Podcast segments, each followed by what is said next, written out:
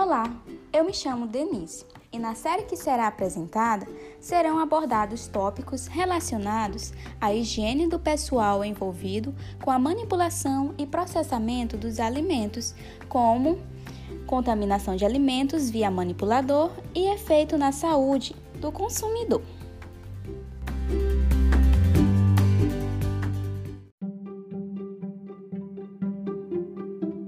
Você sabia que o homem, por hospedar inúmeros micro-organismos, seja da microbiota natural ou por ser portador de patógenos, ele é considerado uma das principais fontes de contaminação dos alimentos?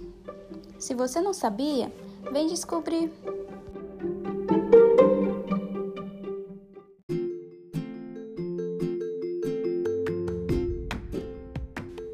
Associados às suas atitudes e hábitos de higiene pessoal e operacional, o homem exerce papel importante na contaminação dos alimentos durante o preparo, na residência ou no local de trabalho, em restaurantes, padarias, bares, lanchonetes, lactários, restaurantes de hospitais e indústrias processadoras de alimentos, afetando a qualidade do produto com a redução de vida de prateleira ou ainda causando surtos de doenças de origem alimentar, como no caso das DTAs. Ou seja, uma higienização adequada nas mãos pode ajudar de maneira significativa na prevenção da contaminação cruzada que pode ocorrer pela transferência de microorganismos patogênicos transitórios de uma superfície a outra, contribuindo efetivamente para a produção de alimentos seguros.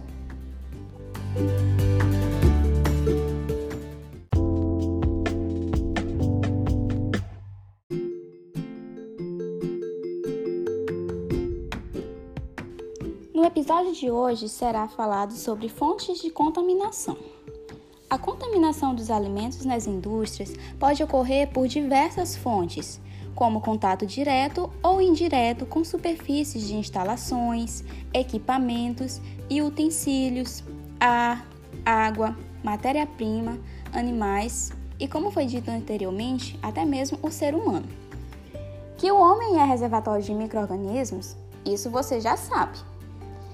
Logo, é sendo possível fonte de contaminação microbiana em alimentos, o qual pode ser dividido em duas categorias, como aqueles encontrados na superfície externa do corpo, por exemplo, pele, cabelo, orelha, nariz e boca, ou como microorganismos encontrados no trato gastrointestinal, que são excretados pelas fezes.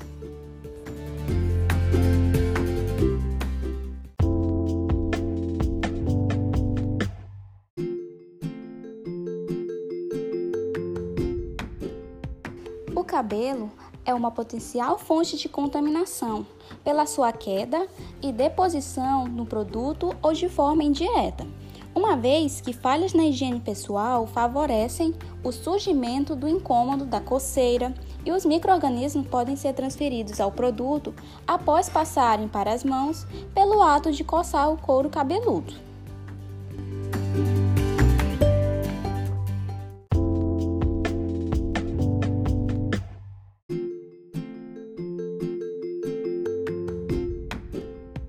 Outra fonte de contaminação, como já foi citado anteriormente, é a boca e o nariz. Uma grande variedade de micro-organismos estão presentes na boca, que podem ser transmitidos a um alimento se o manipulador espirrar, tossir, falar ou transferir saliva e secreção nasal para as mãos. Dentre os micro-organismos podemos citar estafilococos, streptococcus, Neisseria e pneucocos.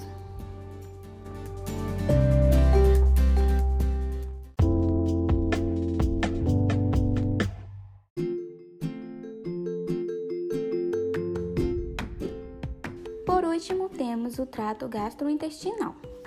Material fecal contém grande número de micro-organismos, inclusive bactérias patogênicas, vírus e parasitas.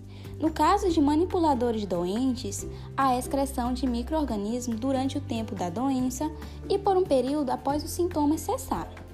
Os manipuladores também podem ter microrganismos infecciosos em seu trato gastrointestinal, sem apresentar sintomas evidentes. São os portadores assintomáticos. Estes são perigosos para a segurança alimentar. A disseminação da contaminação se dá pelas mãos, pela ineficaz higienização após a utilização do sanitário.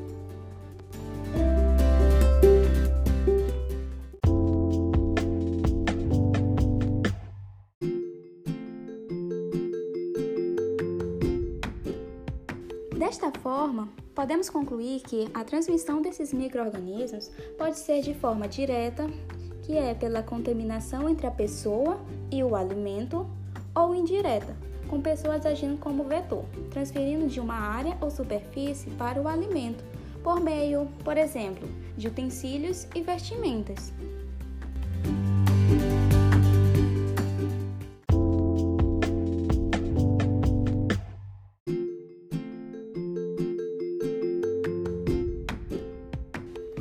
Esse foi o episódio de hoje. Espero que vocês tenham gostado e não deixem de ouvir o próximo episódio com o tema Surtos relacionados com manipuladores de alimentos. Até mais, pessoal!